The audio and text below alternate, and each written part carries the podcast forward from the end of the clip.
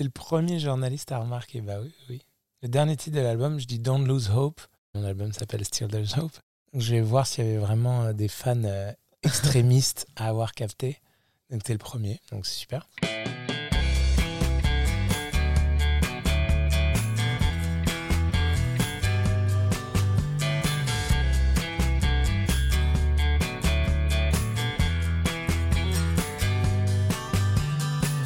Bonjour à tous, vous écoutez Cadavre Exquis, le podcast qui décompose un parcours inspirant. Pour ce nouvel épisode, je reçois un artiste qui a connu le succès avec le projet Heure, et notamment avec le titre 5 Minutes, utilisé par Apple pour la promotion du nouvel iPhone. Il est de retour aujourd'hui avec un premier album solo, optimiste et porteur d'espoir, et toujours fidèle aux racines soul qui ont fait sa renommée. J'ai le plaisir de recevoir aujourd'hui Victor Solf. Salut Victor Salut. Comment vas-tu? Ça va, super. Je suis euh, très content d'être avec toi. Au moment où nous enregistrons cet entretien, tu viens de sortir ton premier album Mhm. sous ton nom à l'état civil, Victor Solf, Ouais. dans un contexte bien particulier. Comment euh, ça va? Comment tu gères cette sortie? Comment ça se passe pour toi? Ah, je suis, je suis très heureux, je t'avoue. En fait, Euh, je suis un peu sur un nuage. En plus, j'avais sorti une mixtape et un EP avant. Et je sens vraiment la différence sur cet album. Et c'est vrai que j'y ai passé beaucoup plus de temps, euh, beaucoup plus d'énergie. Je suis très ému de voir que ça, que ça touche les gens, en fait. Donc ce podcast s'appelle Cadavre Exquis et le but est de décomposer ton parcours que moi je qualifie d'inspirant euh, parce que pour moi il est vraiment à bien des égards. Si tu es ok, on va partir euh, de tes débuts jusqu'à ce premier album. Allez. Donc déjà, j'aimerais savoir euh, d'où tu viens. Parce que comme moi, tu as un nom euh, qui sonne très germanique. Ouais. Donc est-ce que ça remonte à loin ou est-ce que tu es peut-être né là-bas? Ouais, je, suis- je suis né à Düsseldorf euh, et j'ai grandi à Paris. Mon papa est resté à Düsseldorf assez longtemps. Et donc, euh, j'étais un peu entre les deux, euh, entre les deux villes. Et aussi, tu as fait une partie de ton enfance à Rennes, je crois. C'est ça. Je suis arrivé pour le collège, en fait, à Rennes. À quel moment euh, tu as eu un éveil euh, artistique? Parce qu'on va le voir, l'art Mhm. euh, se décline sous plusieurs formes dans ton parcours. Moi, je voulais Mhm. savoir voilà, quelle était la, la genèse. J'ai été bercé euh, beaucoup par la musique dans ma famille et par les arts de manière générale. Mon papa aussi dessine, euh, il dessine très bien et c'est, il est photographe. Donc je pense que ça m'a, ça m'a beaucoup inspiré. Et ensuite, c'est quand je suis arrivé à Rennes, effectivement. Puis commencer d'abord la chorale et ensuite euh, l'école de musique, une petite école de musique de quartier euh, en piano classique. L'éveil à l'art, c'est un apprentissage qui n'est pas scolaire, mais sensoriel. Après, on décide de le cultiver ou non. Mhm. Est-ce que tes, tes parents, ta famille t'ont encouragé à ça? Euh, oui, complètement. Euh, après, la musique classique, ça m'a très très vite lassé par sa méthodologie. C'est ma maman qui m'a proposé de faire suivre un parcours blues, beaucoup plus basé sur la sensibilité, s'éloigner un petit peu des partitions, être euh, voilà un peu plus sur l'improvisation et, et ça a été un vrai déclic pour moi. J'ai après j'ai fait une petite pause avec l'étude musicale. La chance que j'ai eue aussi à Rennes, c'est que c'était une ville qui était vraiment en train de bouillonner euh, de groupes, de groupes de rock. Voilà, c'était l'époque où les Strokes arrivaient, euh, les Arctic Monkeys. Monkeys, les Block Party, euh, un, peu, un tout petit peu après les Klaxons, les Light of the Pier, qui était notamment aussi, on en parlera plus tard, mais pour Guillaume Ferrand, une grosse référence. Et voilà, et du coup, c'est vrai que grâce à ce que j'avais un petit peu appris en chorale et en piano, j'ai pu euh, rejoindre mes potes pour faire du rock. Mais voilà, c'est tenu à tellement peu de choses. J'aurais dû changer de lycée en fait pour suivre un parcours euh, franco-allemand, pour euh, ensuite suivre des études de droit, c'est un peu ce que je me disais. Et j'avais pas été pris.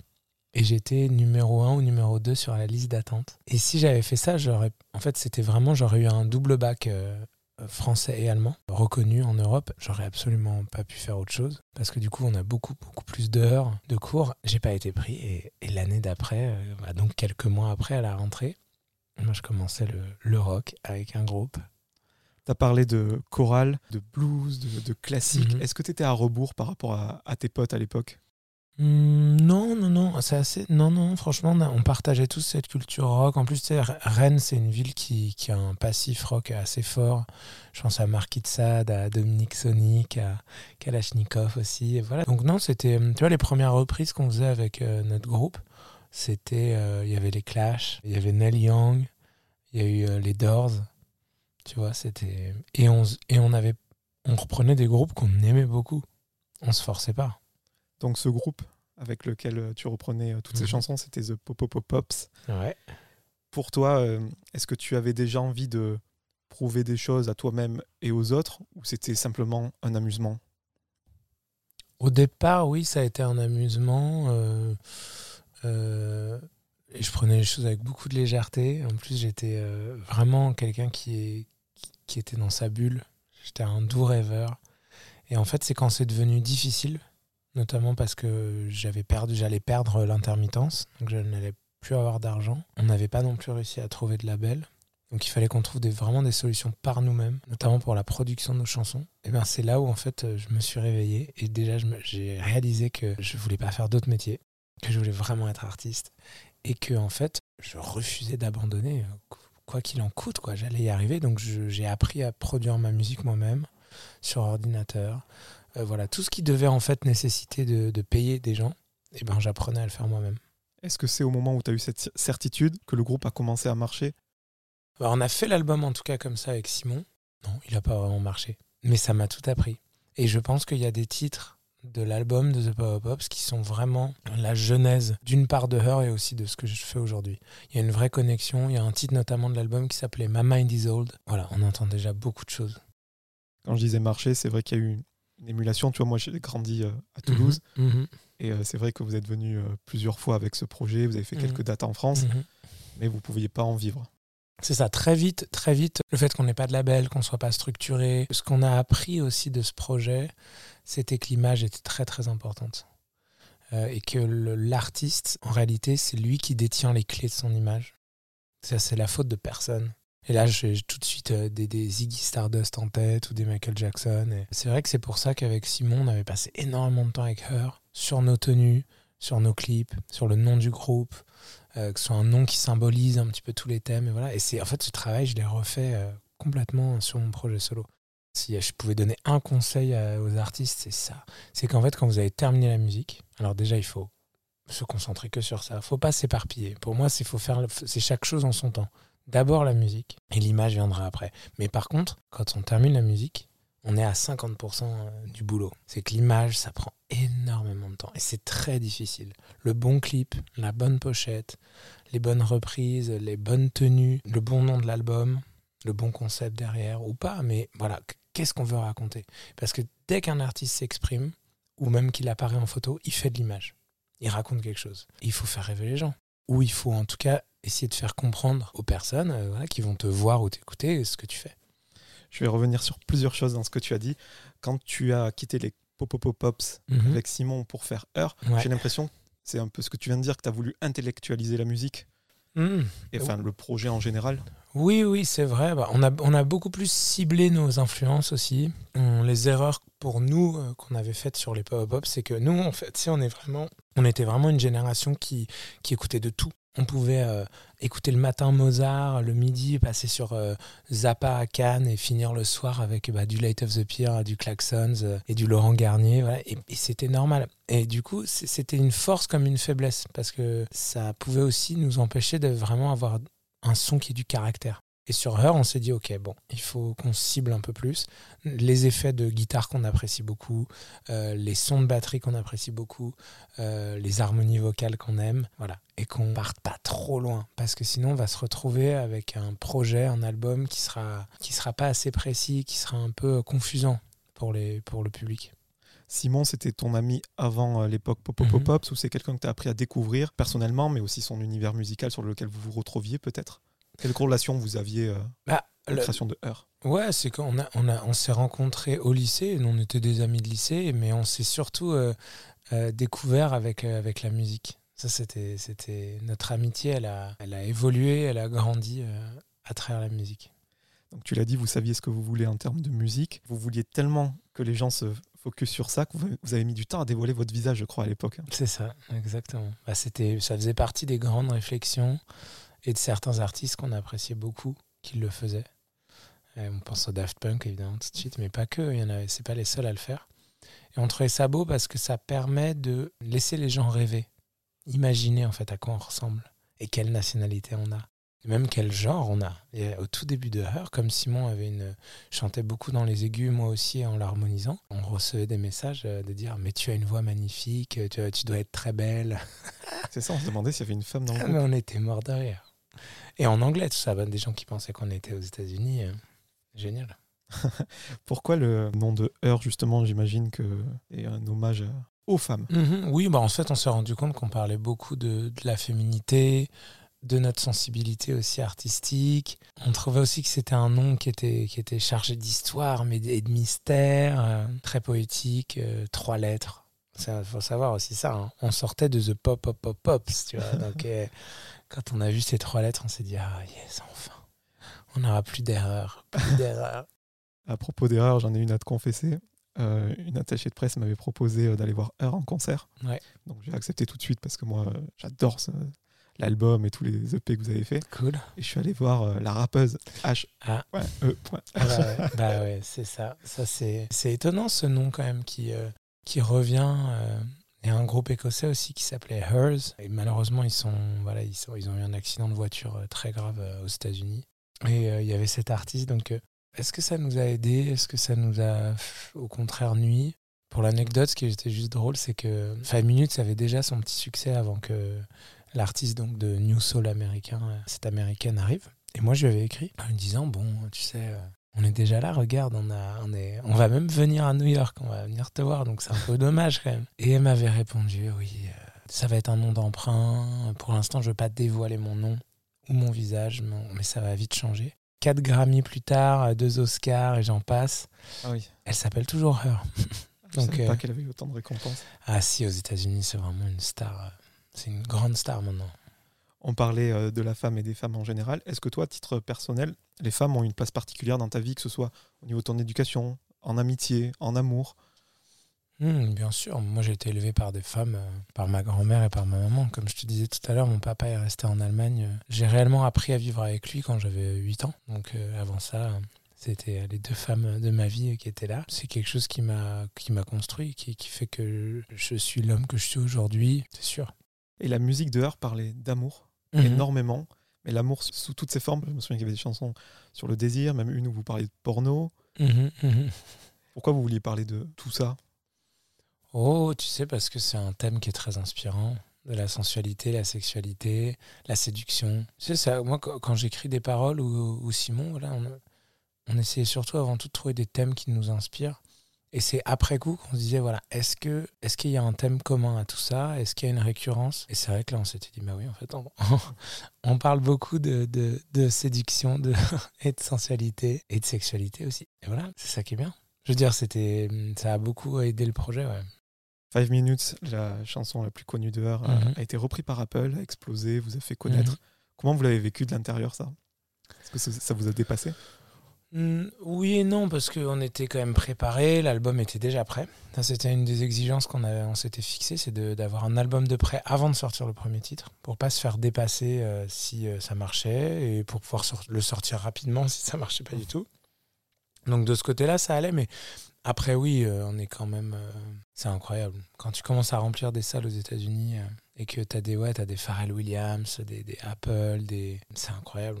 Donc on a essayé de garder la tête froide, on a senti aussi qu'il y avait un tel buzz sur nous qu'on pouvait du coup monter notre société, s'affranchir de beaucoup de contraintes, être libre et rester libre.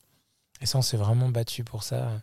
Tu vois, aujourd'hui, là, on est dans les locaux d'Universal, mais moi, je travaille avec eux. C'est une collaboration. Ils ne peuvent rien m'imposer et je leur impose rien non plus, mais on échange. C'est ce qu'on avait aussi appris avec les Power Pops. C'est créer, créer des relations de dépendance à travers certains types de contrats comme il y en a beaucoup hein, dans la musique, ça peut être tellement frustrant pour un artiste. Et on s'était dit, voilà, on va prendre notre temps. Effectivement, là, ça marche beaucoup, beaucoup plus que ce qu'on pensait. Et bien là, pour, voilà, cette fois, on va pas se tromper. Et on va préserver avant tout notre liberté artistique. C'est fou, je pensais pas que vous aviez autant de coups d'avance. Si, si, si, ouais. Dis-moi si je me trompe, mais je crois que vous êtes devenu euh, ambassadeur pour l'ONU du programme E4She. Mhm.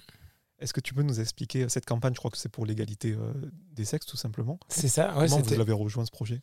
Oh, mais ils nous ont écrit hein, simplement. Je crois que c'était sur les réseaux ou peut-être par mail. Et euh, ils nous ont parlé de la démarche. Ils nous ont montré un peu de comment Emma Watson euh, communiquait parce que c'est vraiment elle qui est l'ambassadrice au monde. Euh. Elle avait fait d'ailleurs un discours très touchant à l'ONU euh, sur ce thème. C'est comme une évidence, c'est un honneur hein, surtout. Euh. Et c'était vraiment le thème, c'était de, dire que le féminisme doit absolument s'ouvrir aux hommes aussi et que les hommes ont un rôle important très important pour l'égalité des femmes et que c'est ensemble, hommes et femmes, qu'on arrivera enfin à faire évoluer les choses et à transformer la société et la place de la femme.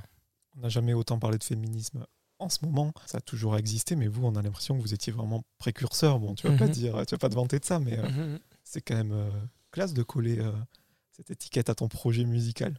Ouais, ouais, c'est vrai. C'est vrai qu'on était là bien avant le phénomène MeToo et tout ça. Bah, très bien, moi j'en suis très fier. Et je me rappelle notamment chez Quotidien, on m'avait posé la question, mais c'est quoi pour toi être féministe? Et je m'étais un peu, j'avais été agacé parce que j'ai dit, mais il faut encore, il faut encore euh, donner une définition du féminisme. Il y a encore un débat sur ça. Maintenant, c'est le féminisme, c'est l'égalité, l'égalité de chance et l'égalité dans la société, l'égalité aussi au sein de la famille entre l'homme et la femme. Voilà, c'est et c'est quelque chose à faire ensemble si tout semblait rouler pour vous en apparence, donc on a parlé, il y avait un album de près, il y a mhm. ces, concerts. C'était un vrai groupe coup de cœur, je me souviens. Mais euh, en interne, c'était moins le cas parce que Simon euh, s'est diagnostiqué un cancer. Comment euh, vous avez réagi, vous, sur le plan musical J'entends personnel, c'est privé, mais. Eh bien, c'était c'était un miracle aussi pour nous parce qu'on savait qu'on on, avait un peu une bataille contre le temps et donc on a on a pris tout ce qu'on pouvait prendre. Tu vois, c'est surtout un un cri de vie, quoi. Heur est devenu euh, un truc vraiment, euh, une bataille pour la vie. Et on acceptait tout, tout. Toutes les tournées euh, dans le monde entier, jusqu'au bout. Hein. Donc vous saviez, tu l'as dit, qu'il y avait une échéance, que vous battiez contre le temps. J'imagine qu'au moment il y a une conversation sur le, le projet Heure, c'est lui qui t'a demandé de porter le projet jusqu'au bout? Oui, ouais, c'est des discussions qu'on a eues en commun. L'album était presque terminé.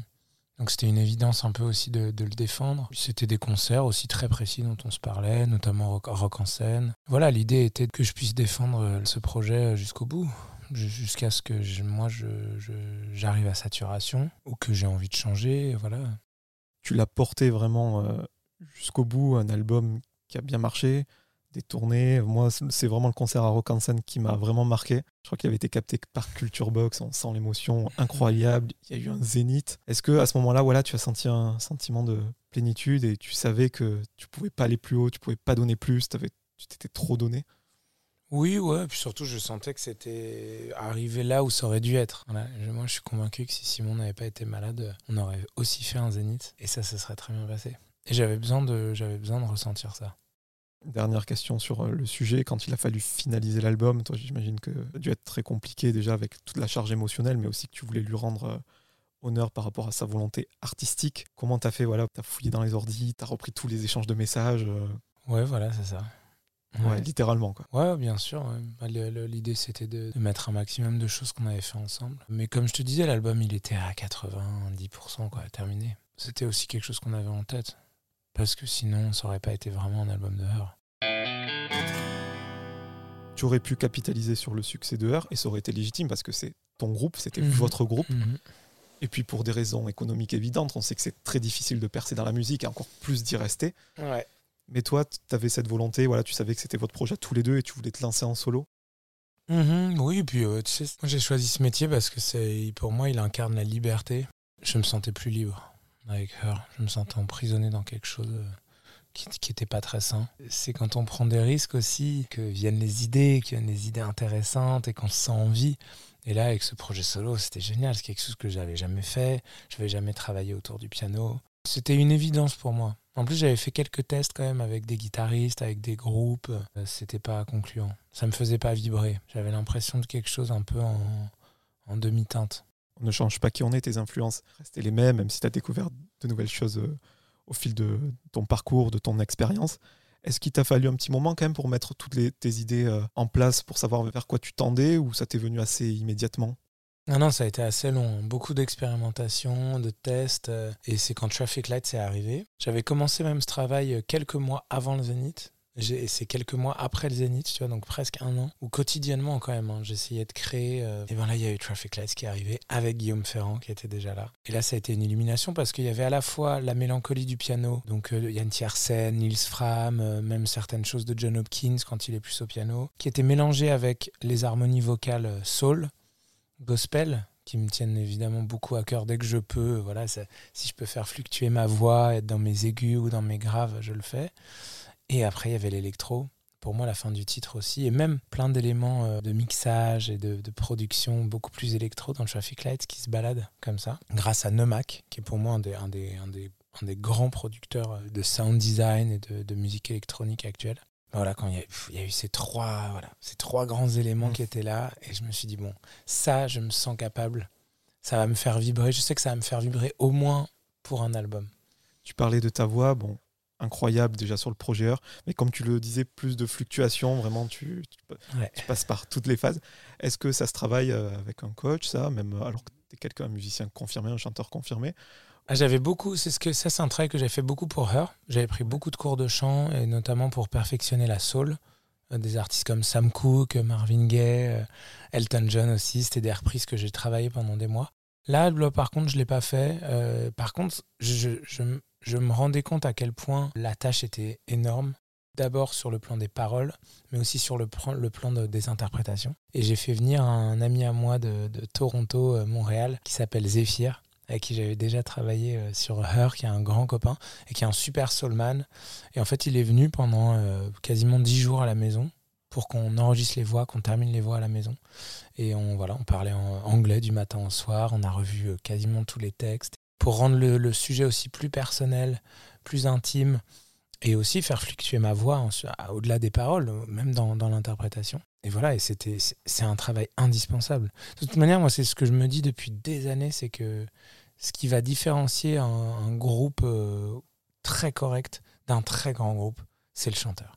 C'est dur à admettre, hein, parce que parfois, voilà, moi j'ai rencontré des guitaristes, des bassistes, des claviéristes, des batteurs qui étaient incroyables et qui avait tendance un peu à atteindre ce plafond de verre, tu vois. Ce... Mais parce qu'en fait, il n'y avait pas une grande voix derrière. Je ne suis pas en train de te dire que je suis une grande voix, c'est pas ça. Mais c'est que je me rends compte à quel point c'est important et à quel point il faut travailler. Il faut beaucoup, beaucoup, beaucoup travailler, passer beaucoup de temps sur les paroles et sur les émotions ensuite que tu veux mettre dans tes textes et où est-ce que, où est-ce que ta voix elle se situe? Par exemple, sur We Choose de Her, moi j'ai passé des mois à la changer de tonalité. C'était l'intro, l'introduction de l'album, parce que je savais que cette chanson, c'était un cri de liberté vis-à-vis de la maladie, mais aussi vis-à-vis des moments où on a l'impression de plus vraiment avoir le choix de se sentir emprisonné. Et donc j'ai pas arrêté de la monter de tonalité pour que ma voix soit vraiment dans sa limite et qu'on sente à quel point, voilà, c'est, j'ai envie de me battre pour être libre. C'est du temps qu'il faut passer, des réflexions et aussi beaucoup de temps du coup sur son piano ou sur sa guitare à chanter et à faire des tests et à réfléchir. Et j'espère que je l'ai fait assez sur l'album, mais c'est tu sais jamais. C'est fou ce que tu racontes parce que comme tu l'as dit, euh, la voix, c'est ce qui fait accrocher ou non l'auditeur. Hmm. Ils se rendent pas compte du boulot qu'il y a ah, derrière. Ah mais j'ai regardé beaucoup d'interviews, de Tom York notamment, il en parle super bien, et, beaucoup d'autres, et c'est un boulot euh, et effectivement, tu as raison. C'est dur à admettre pour toutes les, les instrus qui sont incroyables, mais particulièrement si tu as une instrumentale qui est magnifique, mais si tu poses un, un, grand chanteur sur ça, mais... Et en plus, la définition de grand chanteur, c'est là où elle est, elle est. Par exemple, Bob Dylan, il n'a jamais eu un grand niveau technique, mais il avait cette force d'avoir déjà des paroles qui pour moi sont une grande référence dans mon boulot. J'ai beaucoup lu Bob Dylan quand j'hésitais sur des manières de le dire, de, de, de manière de l'écrire. Et il a une interprétation quand même qui est très forte, très marquée. Et il faut pas forcément savoir chanter comme Adele ou Maria Carey ou Sam Cooke pour, pour y arriver. Mais il y a un truc entre ton interprétation, l'émotion que tu vas donner, les paroles et ton niveau technique. Et en fait, sur ces trois, sur ces trois grands plans, il faut quand même que voilà, il faut exceller dans l'idéal dans un, des deux, deux des trois. C'est-à-dire soit tu as un très grand niveau technique et des super paroles, et même si bon, ton émotion, euh, voilà, tu, par exemple, il y a des artistes, j'en citerai pas, mais j'ai beaucoup d'artistes de New Soul comme ça qui ont, qui ont un grand niveau technique, mais qui ont moins d'émotion qu'un Bob Dylan. Je Mais comprends. voilà, ils, ont, un- ils peuvent faire beaucoup de choses avec leur voix et ils ont des belles paroles, bah, c'est parti. Mais par contre, c'est vrai que si t'as pas passé assez de temps sur tes paroles, qu'en plus tu mets pas trop l'émotion, parce que forcément, pourquoi? Tu crois pas beaucoup à tes textes. Tu t'es pas donné. t'as- euh, tu vois, il y a un titre de l'album qui s'appelle New Normal. J'avais passé deux heures dans la gare Montparnasse et j'avais vraiment été stupéfait par ce contraste entre des SDF qui étaient là, qui ne partiraient pas, et tous ces gens qui venaient par là, qui prenaient le RER, le train. Et je suis vraiment resté pendant une heure à écrire tout ce que je voyais, à regarder les visages. Quand j'ai chanté cette chanson, moi, dans, la prise qu'on entend sur l'album, j'ai les larmes aux yeux. hein. Mais c'est super important. Cette chanson, elle est sur la nouvelle normalité. À quel point, pour moi, ça peut être facile de dérailler de sortir voilà du grand chemin de la vie qui est voilà le métier le truc et que ça peut se faire effectivement via- je pensais aux sans-abri mais il y a aussi des formes d'addiction qui peuvent qui peuvent être euh, connectées à ça et à quel point ça peut aller vite et c'est un sujet moi qui m'a toujours euh, beaucoup inspiré et beaucoup ému et ça prend tellement de temps mais c'est tellement important Concernant la musique, ton album, moi l'interprétation que j'en ai, Mhm. c'est qu'il est vraiment très homogène. Tu as parlé de la, de la place prépondérante du piano qui Mhm. vraiment accompagne l'auditeur tout le long du disque. Ce mixage, limite on dirait que ça a été mixé tout de la même façon. bah, t'as complètement raison ouais Enfin bref, on a quelque chose vraiment de, très rassurant. On se sent accompagné ju- jusqu'au bout, de, bienveillant. Après tous les sujets dont on a parlé tout à l'heure, euh, toutes les angoisses, les tensions, est-ce que toi tu voulais vraiment apaiser tout ça, montrer qu'il y avait voilà une lumière au bout de, de toutes ces périodes difficiles? Oui, ouais, c'est sûr. Et puis ça s'est fait assez naturellement parce que c'était pendant le premier confinement. Euh, J'avais lâché mon appartement en région parisienne et du coup j'étais euh, j'étais un peu perdu. Je, je pouvais pas retrouver de logement parce que tout était bloqué. Euh, Il y avait vraiment eu cette époque. Et donc euh, je me suis retrouvé dans une maison dans le Nord Finistère avec un vieux piano droit désaccordé. J'ai commencé l'album comme ça. Et donc, euh, je pense que cette quiétude que j'ai fini par trouver, au début, j'étais très très inquiet, mais il y a une forme de quiétude qui est arrivée par la suite et de bienveillance et d'humilité aussi. Et ben en fait, euh, quand j'ai terminé l'album et maintenant quand je le réécoute, je l'ai réécouté tout à l'heure. C'est moi, c'est ça pour moi qui est prépondérant. Et euh, c'est pour ça que je suis d'autant plus fier qu'il s'appelle Still There's Hope parce que moi, parfois, j'imagine certaines personnes l'écouter et, arriver à se détendre. Si ça peut détendre les gens, on est tellement, tellement tendu en ce moment et tellement stressé par l'avenir et par même voilà, simplement le présent. Et donc, si ça peut un petit peu détendre et, et faire du bien aux gens, bah, c'est, ce serait un pari réussi quoi, pour moi. Tu viens de dire le nom de l'album, et si je ne me trompe pas, dans l'album de Heure, une des dernières pistes, c'est Simon justement qui dit Ne perds pas espoir. Ouais. Est-ce que c'était une manière de lui répondre? Ah bah, C'était la- le premier journaliste à remarquer. Bah oui, oui. Le dernier titre de l'album, je dis Don't Lose Hope. Et là, là le nom de l'album s'appelle Still There's Hope. Donc, je vais voir s'il y avait vraiment euh, des fans euh, extrémistes à avoir capté. Donc, t'es le premier. Donc, c'est super. J'en suis euh, plus, que, plus que ravi. On parlait du piano et de Guillaume Ferrand, très grand pianiste, euh, Ouais. qui, voilà, qui bosse avec plein de gens dans, dans le milieu. Pourquoi tu as fait appel à lui, étant donné que tu es pianiste aussi? Est-ce que voilà, il faut savoir mettre un petit peu son ego de côté et confier ses chansons à des gens qui savent mieux jouer que nous pour les Mhm. porter plus loin dans l'orchestration, les arrangements Excuse-moi si les termes sont mauvais. Hmm. Ou c'est pour une nouvelle vision, tout simplement Ah non, non, c'est exactement ça. euh, je- notamment, Michael Jackson le disait. Il disait Moi, je, je, je sais que je suis pas capable de tout faire. Je le sais et je, suis très humble par rapport à ça. Par contre, je sais avec qui travailler pour porter ma vision jusqu'au bout. Et moi, je suis arrivé à ce constat-là avec le piano. Comme je te disais, moi, j'ai fait deux ans, vaguement deux ans d'école de, musique quand j'étais jeune.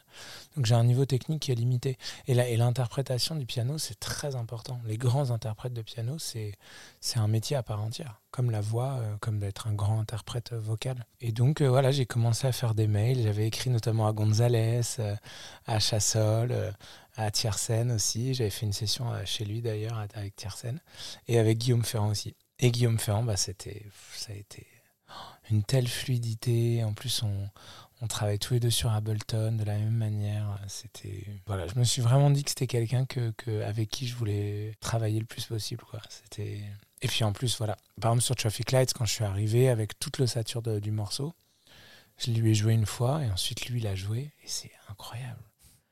Alors que c'est les mêmes notes.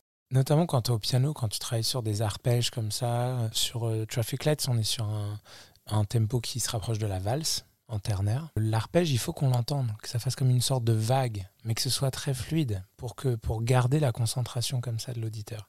Et moi, j'essayais tant bien que mal de le faire. Et même encore aujourd'hui, des fois, je passe des heures à la jouer. Et à chaque fois, je réécoute la prise de son de Guillaume Ferrand et c'est parfait. C'est parfait. Et, pour autant, c'est pas non plus académique. Il y a une émotion. Il y a une grande émotion. C'est fou parce que tu le prends forcément grâce et surtout son talent, mais tu as refusé des noms euh, très prestigieux. Mhm, mhm. En termes de, il faut penser aussi bien sûr à la promo, tout ça, c'est clair. Ouais, que- bah, c'est parce que c'est parce que c'était aussi de- dans un souci euh, de fluidité, tu vois, d'efficacité. Moi, je voulais pas rentrer dans un dans une usine à gaz à bosser avec des grands noms, mais à ce que tout prenne du temps. Ce qui était génial aussi à Guillaume Ferrand, c'est que c'était simple. C'était simple et rapide et moi j'aime travailler comme ça. J'aime pas me, me mettre de grosses contraintes techniques ou des grosses contraintes de temps ou de studio. J'aime bien voilà me dire que je peux installer un ordi, une carte son, deux micros et je travaille. Et je travaille et je peux faire, on peut faire beaucoup, beaucoup de choses. Tout à l'heure, on parlait de l'importance de la musique, bien sûr, et aussi de Mhm. l'univers qui va autour. On a parlé de la musique de, cette, de ce premier album en solo, de l'ambiance, j'ai envie de dire, euh, voilà, bienveillante. Ouais. Et il y a aussi euh, la vidéo. Et moi, je trouve qu'il y a une symbolique, c'est euh, celui de la voiture. Donc, il y a un clip euh, où tu as I Don't Fit, où tu un accident de voiture. C'est ça. Le véhicule a son importance, je crois qu'on le retrouve dans le vinyle aussi. Mhm. Je trouve que c'est une belle métaphore pour ton album où tu parles de choses, voilà, d'angoisse, des tensions, mais aussi euh, de choses belles. ouais, parce que la voiture, c'est quelque chose de rassurant. Tu vas quelque part euh, avec ta famille, tes potes, Mhm. t'écoutes ta musique en chantant tout seul à tue-tête, bref, quelque chose de cool. Mais il peut t'arriver, voilà, un accident. Est-ce que Mhm. c'était une façon de symboliser tout ça? Je vais trop loin Ah non, c'est exactement ça. Non, non, t'as complètement raison. Je voulais trouver un- une métaphore de, de- ce que j'ai pu vivre et puis aussi d'avoir ce rapport euh, à l'échec et à l'épreuve. Pour moi, c'est une de mes grandes craintes dans ma vie en tant qu'artiste, c'est de perdre mon innocence, de perdre mon excitation quand je, quand je compose quelque chose. Parce que ça se joue à ça. Les premières compositions que j'ai faites pour les Pops, j'étais euh, euphorique, tu vois, pendant des heures. Et pour moi, c'est cette émotion, elle est très importante à préserver. C'est- comme le, le- le- la première flamme quoi, de l'artiste. Pour moi, quand on vit des épreuves, que ce soit des ruptures amoureuses ou des, ou des, voilà, des échecs, des traumatismes, des souffrances, ben, on a tendance un peu à se blinder. Et plus la vie euh, nous emmène, plus on va en fait assez naturellement perdre l'innocence. Il y a cette phrase comme ça, je sais pas si tu connais la série Dark. Bien sûr. Il y avait une phrase comme ça que, que- qui m'avait vraiment touché, que, que je trouve, c'est que c'était disait un homme meurt trois fois. Il meurt quand il perd, euh, quand il commence à avoir un peu une, une réaction par rapport au danger et par rapport aussi au danger des autres. Et ensuite il y a l'innocence et ensuite il y a la mort. Je trouve ça, je trouve ça très juste. C'est magnifique. Je crois que tu es papa. Oui.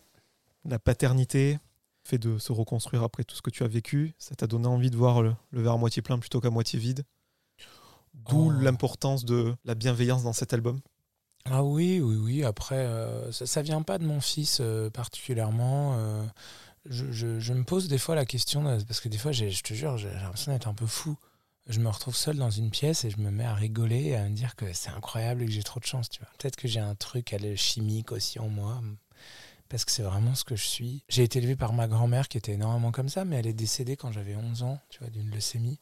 Ça aurait pu complètement me... me- Mais par contre, c'est vrai que quand il y a des moments dans la vie où tu as des grands moments de désespoir et où tu as envie notamment de céder euh, à la haine ou à la peur ou à la colère. Et c'est vrai que dans ces moments-là, euh, j'arrive peut-être à avoir plus de force que d'autres pour euh, continuer à, me concentrer sur le positif. Et voilà, et puis après avoir un enfant, tu sais, c'est surtout une vraie révolution. C'est un- un- une tornade sur le rôle que tu pensais avoir dans la société, même la, la place. Notamment les artistes, pour moi, ils ont quand même une tendance naturelle un peu à être autocentrés, à être égo- égocentriques.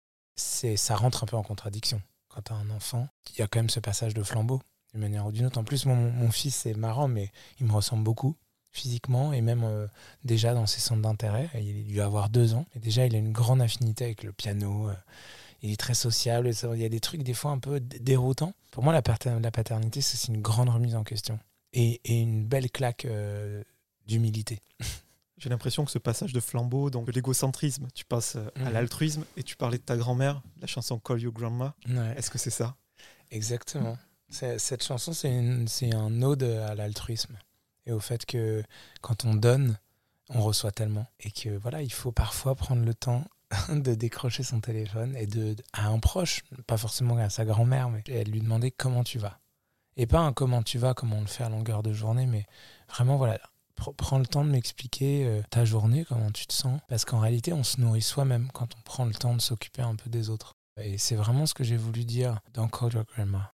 Pour l'anecdote, c'est ce que j'avais, j'ai écrit les paroles après avoir euh, réen- réentendu le, dis- le discours de Chaplin dans Le Dictateur. Ah, ok. Voilà, où il, il en parle notamment euh, du libre arbitre, de l'amour, de l'espoir et de l'altruisme. Et, et je l'ai réécouté plusieurs fois et, et après je me suis, voilà, je me suis laissé détendu et j'ai quasiment écrit toutes les paroles de, de Cold Rock Grandma à ce moment-là. Tu parlais de donner aux autres. Moi, je trouve que c'est euh, très bien symbolisé sur la pochette de ton album, où euh, devant cette fameuse voiture, tu pointes une, une fleur euh, envers l'auditeur, quoi, comme si tu voulais véhiculer euh, de good vibes. Mhm. Euh, moi, ça m'a fait penser. euh, bon, J'imagine qu'il y a 20 000 références sur cette pochette qui m'échappe, mais moi, ça m'a fait penser à cette manifestante euh, américaine dans les années euh, 60 qui met euh, une fleur à la baïonnette d'un Ouais, ça. militaire. Ouais. C'est Marc Ribou, c'est un photographe. Euh, j'ai- voilà, J'étais tombé sur lui quand je réfléchissais à des références autour de, de la pochette. Je voulais apporter du contraste et de la profondeur dans mon image. C'est pour ça que l'accident de voiture aussi, parce que je savais que l'album était très doux, très bienveillant et très positif. Et pour lui donner de la richesse, je voulais que dans mon image, il y ait des, choses un peu plus euh, voilà, autour de, l'obstacle, de l'échec, euh, des épreuves. Et c'est pour ça que voilà, j'ai cette attitude euh, avec cette fleur. Et j'avais aussi regardé des références. Il y avait Banksy qui avait fait une très très belle œuvre où il détournait un manifestant qui était censé lancer une pierre. Et en fait, on le voit qu'il lance un bouquet de fleurs. C'est un peu ça que j'ai voulu retrouver sur la pochette. Et dernière facette de ce projet Victor Solf, c'est la tenue.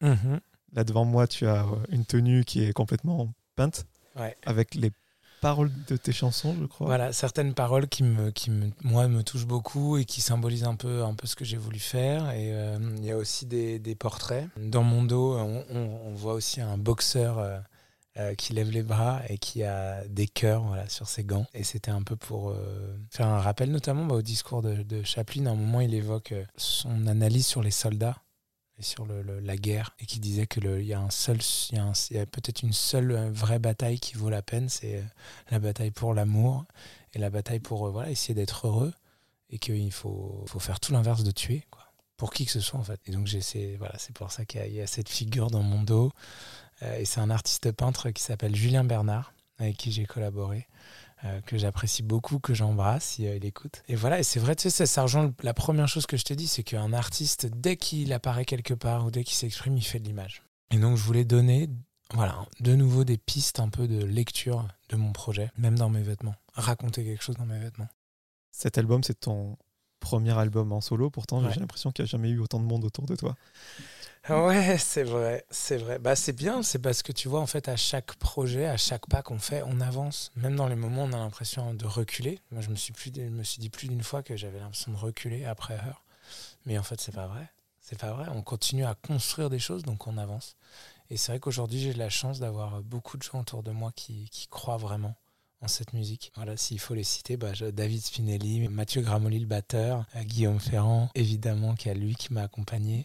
Zéphyr dont je te parlais pour les paroles, euh, Sylvain de Barbera qui était là pour toutes les prises de son et le mixage, qui travaille euh, avec notamment Jacques, Superpose, plus récemment avec Yindi, euh, qui est une artiste euh, que j'adore. Et voilà, et ça tu vois, c'est que la partie musicale. Ouais. Après, il y a une équipe encore sur l'image euh, qui, qui est longue comme le bras. Je parlerai peut-être juste de Lizoya, qui est le réalisateur artistique, qui est venu d'ailleurs à la maison pendant dix jours pour qu'on parle que de ça, que de l'album, de la pochette, des photos de presse, des clips. Et ensuite, il a fait travailler tellement de gens autour du projet. Sur I Don't Fit, on était 30, tu vois.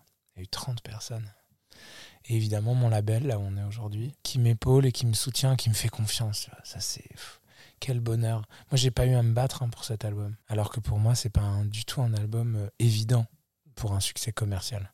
Et j'ai jamais eu à me battre. Ils me font confiance et ils m'ont même félicité quand ils ont reçu les mix. Et... Donc, ça, c'est. c'est- Ouais, j'ai beaucoup de chance. Dernière question euh, sur ce projet. On a parlé voilà, de l'investissement que tu avais dans les paroles, dans la musique, dans la vidéo, dans la tenue. J'imagine que tout va prendre son sens sur scène, C'est ça. dans on, un monde euh, on est en plein dedans. pour le moment. On est en plein dedans. Bah là, il y a- ça arrive très très vite hein, pour moi. En tout cas, il y a une résidence qui arrive. On a pris la, moi, j'ai pris la décision euh, assez radicale, mais de, de tout jouer live sur scène, de pas avoir d'ordinateur, de pas avoir de bande. Donc on sera cinq sur scène. Il y a une personne même qui va nous rejoindre, qui vient d'accepter, voilà, et que vous retrouverez sur scène. Euh, je, je tairai son nom pour l'instant, mais euh, c'est vraiment quelqu'un de super. Je suis très très content de l'avoir. C'était important pour moi tu vois, de, retrouver cette énergie qu'il y avait dans Her d'ailleurs et qui plaisait aux mélomanes. C'est que c'est la musique avant tout. Pour moi, la musique, c'est sacré. Et donc, euh, il y a des concerts qui vont arriver. D'abord en live stream, malheureusement, tu sais, c'est la nouvelle manière de diffuser la musique. Et ensuite, euh, il y a quand même des concerts qui arrivent assez vite. Il y a les Francopholies de La Rochelle en juillet, il y a Chorus en juin. Moi, je fais une cigale quand même le 6 octobre. J'espère qu'il y aura du monde. Il y a déjà beaucoup, beaucoup eu de prévente et ça, ça me touche vachement, mais on peut encore aller plus loin. et voilà, donc c'est en train de bouger. Et j'espère que ça va se confirmer et qu'on va pas avoir un retour en arrière comme on, comme on vit depuis quelques temps là. J'espère que ça va, ça va aller. Mais quand on voit le concert à Barcelone, je sais pas si Ouais. t'en as entendu parler, Ouais, ouais. 5000 personnes, euh, reteste. voilà, testé avant, testé après, il n'y a pas de cluster. On va peut-être pouvoir euh, enfin euh, commencer à, à sauver le monde de la culture. Bah, Moi, je serai à la cigale en tout cas. Ah, trop cool. Bah, tu il y aura Guillaume Ferrand, il y aura tout le monde. Pour terminer, quelques petites questions rafales pour mieux te connaître. Le plus beau moment de ta carrière professionnelle Je précise professionnelle, sinon tu m'aurais répondu la naissance de ton fils. Ah. Euh, le Zénith de Paris, le dernier concert de Her. Un plaisir coupable, qui soit euh, culinaire, euh, série télé, euh, musical. Ah bah, je viens de terminer les chroniques de Bridgerton sur Netflix et j'avais honte d'aimer à ce point. Qu'est-ce que j'aime cette série? Qu'est- Alors qu'on est sur du Gossip Girl, euh, un peu Renaissance. euh, moi, là, la sorte de... de- Il y a un peu tous les déguisements, etc., les costumes de Marie-Antoinette. Il y a des moments kitsch, mais kitsch. Et j'étais là. Non, j'aime cette série. Un artiste que tu aimerais mettre en avant, qui n'est pas forcément connu. Ah bah Yindi. Yindi dont je te parlais euh, juste avant, c'est une artiste euh, qui est franco-brésilienne et qui a en plus une- un univers moi que j'adore autour de, de, de l'animé, manga, euh, les jeux vidéo, le rétro, le rétro gaming notamment. Des fois je la vois parler de, de Final Fantasy, c'est cool, c'est cool. J'aime beaucoup ce qu'elle fait. Ta routine matinale incontournable. Eh bien le réveil de mon fils. Il y a plus, tu sais quand t'as un enfant t'as plus besoin de réveil. C'est parti. Si, entre 6h30 et 7h, il est là. As-tu une peur irrationnelle? Une Peur irrationnelle. Non, non, non, non. De ce côté-là, je suis pas mal, j'ai de la chance. Je ne crois pas. Après, tu vois, c'est l'inconscient quand même te rattrape toujours parce que je suis, je suis quelqu'un qui fait pas mal de cauchemars. Parfois, ils sont tellement intenses que je m'en rappelle pas. Mon cerveau déconnecte le truc. Mais ma femme m'en reparle le lendemain en disant T'étais en nage, tu t'es levé, tu t'es mis à parler. Je dis Mais non, c'est pas vrai. J'en avais aucun souvenir. Tellement ça a été intense et violent. Je fais mon Dalai Lama depuis tout à l'heure, on grandit, mais on a tous, on est tous, on se prend tous des claques et on a tous de, des névroses en fait. À qui aimerais-tu dire pardon? Tu sais, moi j'ai un rapport avec le pardon et le regret qui, qui est très particulier. Je, c'est vraiment quelque chose qui guide ma vie. J'essaie vraiment de, de, de, de faire ce qu'il faut pour ne jamais avoir de regrets, ne jamais avoir de. Par exemple, ma rencontre avec ma femme, euh, on s'était, voilà, on avait discuté ensemble et, euh, et j'allais partir. J'allais partir et sans son numéro et comme ça peut arriver. Et en fait, je me suis dit que j'allais peut-être éprouver un tout petit regret.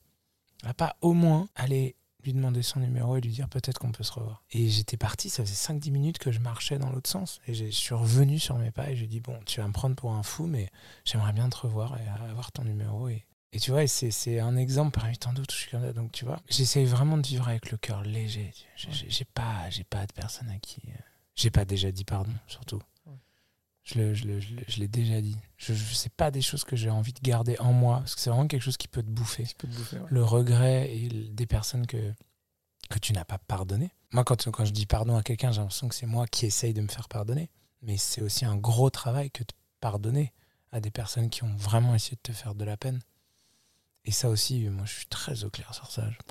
Toutes les personnes peut-être qui, seront, qui se reconnaîtront, il n'y en a pas beaucoup, hein, mais il y en a. Je, vous ai pardonné, il n'y a pas de, il y a pas de souci. Je veux pas que vous preniez de la, preniez de la place, tu vois, dans, dans mon âme, dans mon cœur. Il y a juste dans mon inconscient, ça, malheureusement. Faire. Parfois, les cauchemars me rattrapent, mais ça, c'est normal, c'est humain. Et pour terminer, trois mots pour qualifier ton album. Euh, still, there's hope. Voilà. C'est- Il y a encore de l'espoir. Tant qu'il y a de la vie, il y a de l'espoir. Merci beaucoup, Victor. Non. Merci à toi, c'était cool. C'était super cool, merci. Merci à toutes et à tous d'avoir écouté cet épisode avec Victor Solf. Si vous souhaitez m'aider, n'hésitez pas à vous abonner à Cadavre Exquis sur toutes les plateformes de streaming et à mettre 5 étoiles sur Apple Podcast. Je vous donne rendez-vous très bientôt en compagnie d'un nouvel invité.